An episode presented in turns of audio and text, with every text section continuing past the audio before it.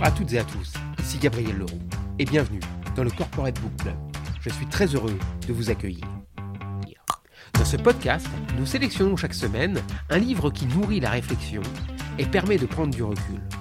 Chaque semaine, nous proposons un entretien d'une vingtaine de minutes avec son auteur en espérant que cela vous donne des idées, satisfasse votre curiosité et enrichisse votre vie professionnelle. C'est avec Yann Duzer que je m'entretiens dans cet épisode. Professeur associé de Rennes Business School, membre du prestigieux MIT Review, il est un spécialiste international de la gestion des risques et de la négociation, sujet sur lequel il a publié plusieurs ouvrages aux États-Unis, en Chine ou au Brésil, et conseillé plusieurs entreprises internationales. Avec deux co-auteurs, Laure Jounot et Estelle Koenig, il vient de publier aux éditions Pearson Négociation, apprendre à négocier en quatre étapes avec l'apport des neurosciences sur lequel porte mon interview d'aujourd'hui. La négociation. Un sujet qui nous touche tous et partout.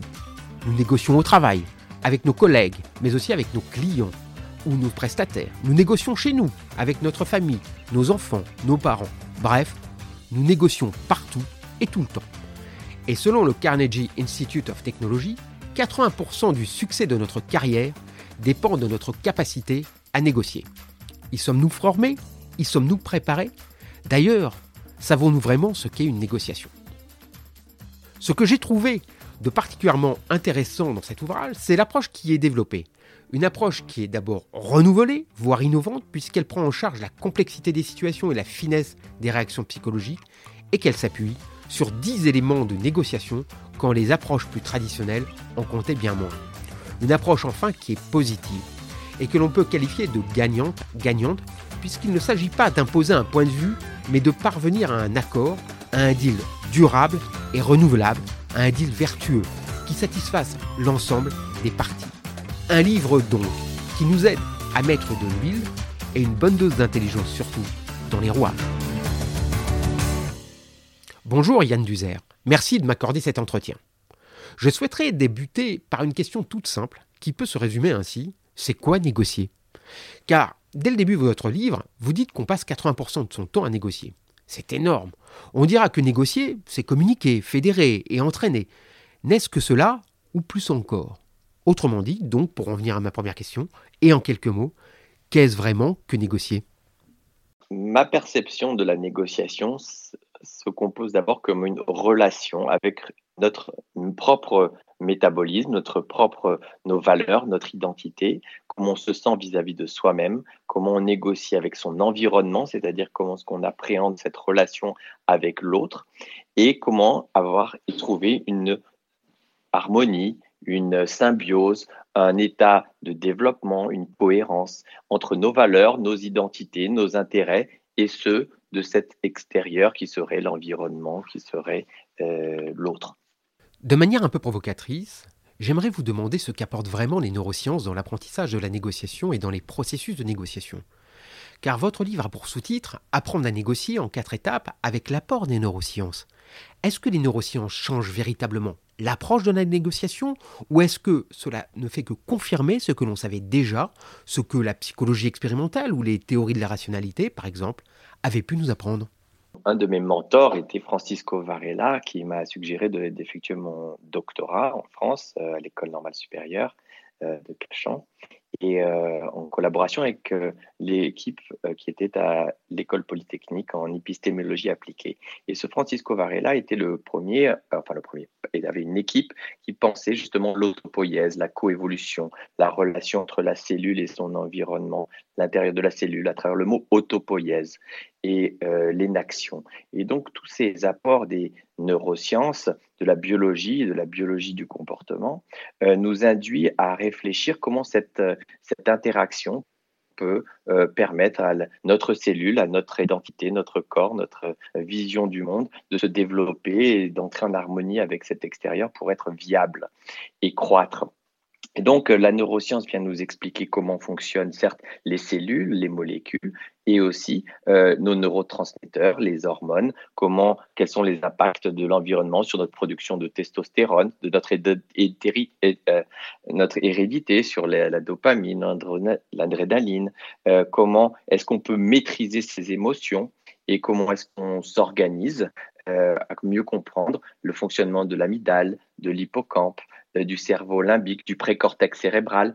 Et nous avons publié un livre avec quatre prix Nobel, notamment Kahneman, Tversky, le dernier de cette année, Wilson, et aussi Arrow. Et tous ces, chercheurs ont pensé qu'est-ce que c'est que l'application des sciences cognitives, l'apport des neurosciences, du comportement aux sciences de la décision. Et la décision conjointe, pour moi, un nom, c'est la négociation, gestion du risque, de l'information et de la décision. Négociation, c'est le titre de votre livre. Et c'est aussi une méthodologie de négociation.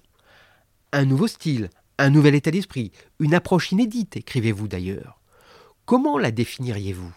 N'est-ce pas une version ou une vision positive de la négociation dont les expressions fortes seraient les suivantes gagnant-gagnant, bien-être, confiance, éthique? D'abord, la négociation a bien, dans son histoire, a évolué, bien sûr. Euh, d'abord, c'était euh, l'art de la guerre, un peu de Sun Tzu, euh, manipuler, neutraliser, des tactiques, des stratégies pour imposer votre objectif, votre vision des choses, votre vision du monde. Et puis, le monde évoluant, euh, on, a, on a pensé la négociation à travers la gestion des intérêts, concilier vos désirs, nécessités, préférences et les aligner avec l'autre de telle façon qu'il y ait une sorte d'équilibre qui puisse être relativement ou totalement satisfaisant pour les différentes parties. Et la théorie des jeux vient avec son apport. Et puis, euh, progressivement, on s'est dit, ben oui, on a tout pour avoir les intérêts. Les intérêts peuvent être conciliés avec des algorithmes, avec la mathématique. Oui, on peut comprendre mieux les fonctionnements des émotions. Et plus que les émotions, euh, les décisions, l'identité. Et Bill Clinton m'a dit un jour, euh, tous les conflits qu'il a rencontrés dans la vie se sont commencés, se sont finis par la gestion de l'identité. Comment, parfois, on a tous les intérêts, le prix convient, le service convient, mais là, dans les émotions, dans les affects, dans les sentiments, dans les valeurs, eh bien, euh, ça ne matche pas, ça ne clique pas. Et il n'y a pas d'accord. Donc, euh, la négociation moderne, elle vient sortir juste de d'être le manipulateur d'intérêts, les, des tactiques de pouvoir, et il vient chercher un, apport justement de ces sciences cognitives qui viennent appréhender les valeurs, les identités, les risques, les perceptions, les informations, les asymétries d'informations et les, aligner, les encadrer de telle sorte qu'elles conviennent aux différentes parties. Donc pour moi, si je vais résumer tout l'esprit de la négociation, elle se résumerait un petit peu à ce qu'on a fait avec des grandes compagnies pétrolières. Euh, pas spécialement British Petroleum, mais je pourrais citer euh, cet exemple. Euh, si mon fournisseur veut, a comme objectif de me vendre une sonde dans une plateforme de pétrole de British Petroleum euh, dans le golfe du Mexique, là où il y a eu ce fameux accident, son objectif c'est d'aller à gauche, mais donc d'avoir 2 milliards et 2 mois pour faire la sonde. Et si l'objectif de British Petroleum, de façon hypothétique, était de payer 1 milliard et 1 mois et d'aller à droite, on voit bien un écart entre 1 et 2 et un mois, deux mois, un milliard, deux milliards. Et de négocier dans le vieux jeu, dans old school, serait de, euh, de jouer un petit peu des tactiques de pouvoir, de menaces. Si vous n'acceptez pas un milliard, un mois, j'irai voir un autre fournisseur. Et le fournisseur de dire, attention, euh, la plateforme peut se casser et, euh, et de manipuler ou de charmer, d'être séducteur, de jouer un petit peu comme Talleyrand, comme euh, Kellier, de m'offrir un beau dîner, charmer, peut séduire et donc peut-être essayer de revenir à 2 milliards de mois. Et moi, qui serais l'acheteur, de, continuer à dire euh, euh, non, c'est à prendre ou à laisser, euh, mais par contre, je peux vous mettre une carotte au nez et je vous recontracterai l'an prochain pour acheter une, autre son dans une autre plateforme pour un milliard et vous aurez votre bonus au total de 2 milliards et vous serez heureux et votre entreprise sera heureuse. Et donc, avec ce, cette menace, avec cette, euh, cette, euh, cette je parviens à vous faire plier et aller vers un milliard un mois et j'ai gagné la négociation, j'ai atteint mon objectif et j'ai mon identité de client roi et suprême par rapport à vous, fournisseurs. Pour autant, le deuxième jour, la plateforme explose et euh, ça va me coûter 20, euh, plus de 10 ans de procès, ma marque qui va tomber euh, au fond du puits et des gens qui vont mourir sur la plateforme de pétrole. Et le pire des désastres environnementaux est payé, si je ne m'abuse, 60 milliards. En d'autres termes, pour économiser 1 milliard, j'ai perdu 59 milliards et j'étais le pire négociateur au monde. Donc on voit bien que les jeux de pouvoir, de manipulation, les jeux un petit peu de policier, good cop, bad cop ou d'agent du FBI ne fonctionnent pas Le fournisseur n'est pas quelqu'un qu'on interroge, euh, c'est quelqu'un avec lequel on veut apprendre. Et donc, la négociation, c'est ça. C'est sortir des jeux de pouvoir pour aller vers des jeux cognitifs, des jeux de co-apprentissage, de négociation de bonne foi, de gestion du risque de l'information et de la décision, des jeux cognitifs qui reconnaissent les identités et qui permettent des, décisions durables euh, et solidaires. Et donc, c'est vers ça qu'il fallait en fait payer 2 milliards deux mois et accepter la vision du fournisseur sans avoir la sensation de perdre, mais plutôt d'avoir révisé, actualisé son jugement, sa perception, sa croyance. C'est ça pour moi l'esprit, le style élégant, d'élégance morale, euh, de vision de long terme, euh, de justesse du négociateur moderne et non du négociateur old school, manipulateur rusé de l'art de la guerre, du art of the deal de Donald Trump ou de basé dans les intérêts. Voilà. On a le sentiment que la négociation aujourd'hui, peut-être plus que jamais, doit être vertueuse. Du coup, peut-on négocier avec tout le monde et peut-on tout négocier? Eh bien, j'aurais envie de vous dire non. Justement, le négociateur ne doit pas être dans une religion, dans une croyance de parvenir au oui à tout prix, quelle que soit la raison, quelle que soit la forme. Je pense qu'il faut avoir des standards, des principes. Dans notre méthode, on réunit dix éléments qui sont les dix composants de la négociation. Euh, que l'on doit euh, utiliser avec sagesse. Et euh, l'un, c'est justement d'avoir des principes, des standards, des standards éthiques, des normes. Dois-je négocier avec euh, quelqu'un qui va dire euh, euh, dans une entreprise qui va justifier la corruption, peut-être je dis non, je préfère ne pas avoir ce client, je ne préfère ne pas vendre ce produit et me corrompre. Peut-être je ne préférerais pas négocier avec Hitler et préférer la guerre. Et Obama, dans son discours d'acceptation du prix Nobel, explique bien qu'il faut avoir des principes et que parfois il vaut mieux dire non et aller voir la justice, fuir ou faire la guerre et la négociation le compromis, toujours, n'est peut-être pas acceptable. Et euh, renoncer à ces principes peut être dangereux. Donc j'aurais envie de dire, faisons tout pour négocier, donnons une chance à la négociation toujours. Et voyons si on peut changer un Hitler, si on peut changer un taliban qui pense que les filles ne doivent pas aller à l'école, euh, de voir si on peut négocier avec des bourreaux, des psychopathes, pour parvenir à des accords rationnels. Et parfois, il ne sera pas possible. Donc, un psychiatre fera l'affaire, un juge fera mieux l'affaire, un soldat fera mieux l'affaire, ou fuir sera une solution plus sage. La négociation aujourd'hui, c'est aussi la négociation à l'ère du numérique. Est-ce que ça a vraiment changé la donne? Et comment? Avec le MIT Technology Review, euh, lequel je, dans lequel je suis membre du conseil, nous, étudions actuellement les comparaisons entre les négociations dans une table de négociation et à l'écran.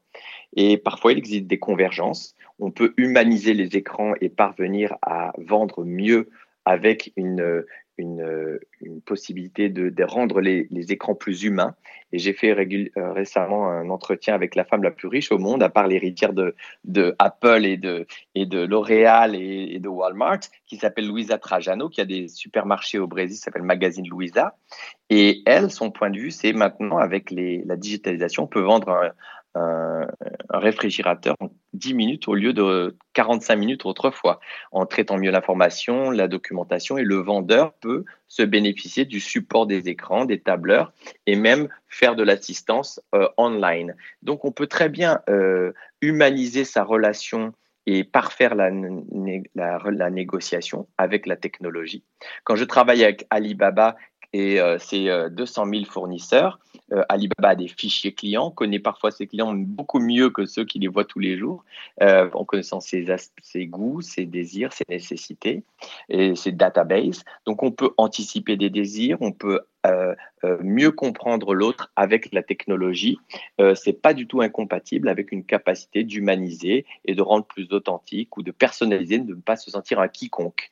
Donc le grand travail qu'on fait actuellement avec toutes ces grandes entreprises, c'est justement que l'autre ne se sente pas un, utilisateur quiconque et qu'il ait des liens, des émotions, euh, des valeurs qui soient partagées. Une dernière question très pragmatique. Puisqu'on ne cesse de négocier, notamment dans un cadre professionnel, si vous aviez un conseil à donner à celles et ceux qui nous écoutent, lequel serait-il? Quelle est la première chose à faire, la plus importante, si on veut mener une bonne négociation? Et inversement, quels seraient les pièges à éviter? Dans notre méthode, nous évoquons quatre étapes. Comment organiser la préparation, la création de valeur, la division de valeur et euh, l'exécution. Et bien souvent, on a l'artiste qui fait de la création de valeur, du brainstorming, des conversations exploratoires, qui, invente beaucoup d'intérêts, beaucoup d'options, mais il ne euh, sait pas être méticuleux pour la livraison du produit, les, temps du produit les respects des budgets. Donc, il faut une discipline qui permet d'abord de bien préparer un checklist avec 10 éléments de la négociation qu'on explique dans notre livre, euh, avoir une clarté, rendre l'implicite explicite. Donc, premièrement, un bon négociateur, pour moi, c'est quelqu'un qui se prépare. Deuxièmement, qui ne parle pas tout de suite du prix, mais qui passe du temps dans l'étape 2 de création de valeur pour écouter l'autre, comprendre quel est le sens, l'objectif conjoint de cette négociation. Ensuite, d'être compétitif le moment de distribuer cette valeur, de faire une concession, l'autre en réciprocité fait une concession et ainsi parvenir à 10 à 10. Et enfin, d'être précis dans l'exécution euh, du projet. Donc, je dirais d'abord une discipline, je dirais ensuite une compréhension des dix éléments pour être performant. Ensuite, euh, bien entendu, et plus que jamais, de l'intelligence, comprendre le contexte, avoir le timing des choses. Quel est le moment de cette personne? Une personne veut, euh, du long terme, du court terme. Euh, au moment de crise du Covid, peut-être il n'y a pas de, de cash flow, de fonds de roulement, donc peut-être penser des méthodes de paiement différentes. Donc être astucieux, être capable d'être malléable, euh, c'est une vertu qui s'enseigne, qui se prépare. 85% de votre succès dans la vie, selon le Carnegie Institute of Technology, dépend de votre capacité à communiquer, avoir du leadership et négocier. Seulement 15% est votre connaissance technique comme architecte, comme médecin, comme euh, acheteur, comme vendeur. Donc, en quelque sorte, les universités qui n'enseignent pas la négociation, ces capacités de négocier, techniques et ces états d'esprit, n'enseignent que 15% du salaire de leurs euh, étudiants ou de leurs euh, cadres. Donc, cette, cette vertu est nécessaire et chaque fois plus appliquée. Pour quel objectif? Comment le quantifier? Pour moi, c'est augmenter la probabilité d'avoir un accord en moyenne, on passe de 20-30% des projets ou des ventes qui se terminent par un accord, par un contrat, donc augmenter cette probabilité. Deuxièmement, augmenter la valeur. Tout le monde veut créer de la valeur, mais dans les faits, seulement 6% des négociateurs créent de la valeur. Donc, ça veut dire passer d'un accord 1 à 1, un accord peut-être 10 à 10 ou 11 à 10. Et enfin et surtout, la productivité. Les négociations sont lentes et encore plus s'il y a des conflits, puisque les gens ont le réflexe d'aller voir la justice qui met un à deux ans pour donner une première, ou beaucoup plus pour donner un jugement. Donc, je répète, augmenter la probabilité d'avoir un deal, probabilité d'avoir un deal, pardon, la valeur des accords, des, contrats, et enfin la productivité. Ça, pour moi, c'est ce que les, les, négociateurs modernes doivent parfaire. Il y a beaucoup de travail à faire parce que 93% euh, des Américains, par exemple, des cadres américains, ne sont pas formés en négociation. Au mieux, ils ont lu l'art de la guerre. Au mieux, ils ont lu la méthode de Harvard des années 80 basée sur les intérêts ou ils lisent des, livres euh, de storytelling sur des euh, négociateurs de police ou sur des négociateurs qui parlent de Talleyrand, de Calière et du passé de la négociation. Et donc, il y a beaucoup à faire pour moderniser l'esprit et la technique de négociation et surtout réenchanter les réunions, réenchanter la sociabilité, ne pas voir l'autre comme un ennemi, mais introduire le plaisir du débat, de la franchise amicale et euh, justement de la stimulation intellectuelle, euh, de, de, se transformer cette énergie qu'on a au contact de l'autre et ne pas voir comme Sartre l'autre comme un enfer et oui comme une possibilité d'évoluer, de grandir avec l'autre. Voilà l'esprit et le style de négociation. Merci pour l'interview. Eh bien, ce sera le mot de la fin. Merci à vous, Yann Duzer. Cet épisode est maintenant terminé. Je rappelle le titre du livre, coécrit par mon invité avec Laure Jounot et Estelle Koenig, Négociation, apprendre à négocier en quatre étapes avec l'apport des neurosciences, paru aux éditions Pearson. Merci d'avoir écouté le Corporate Book Club. Si le podcast vous a plu, n'hésitez pas à laisser une note 5 étoiles ou un commentaire et à le partager autour de vous. A bientôt pour un prochain épisode.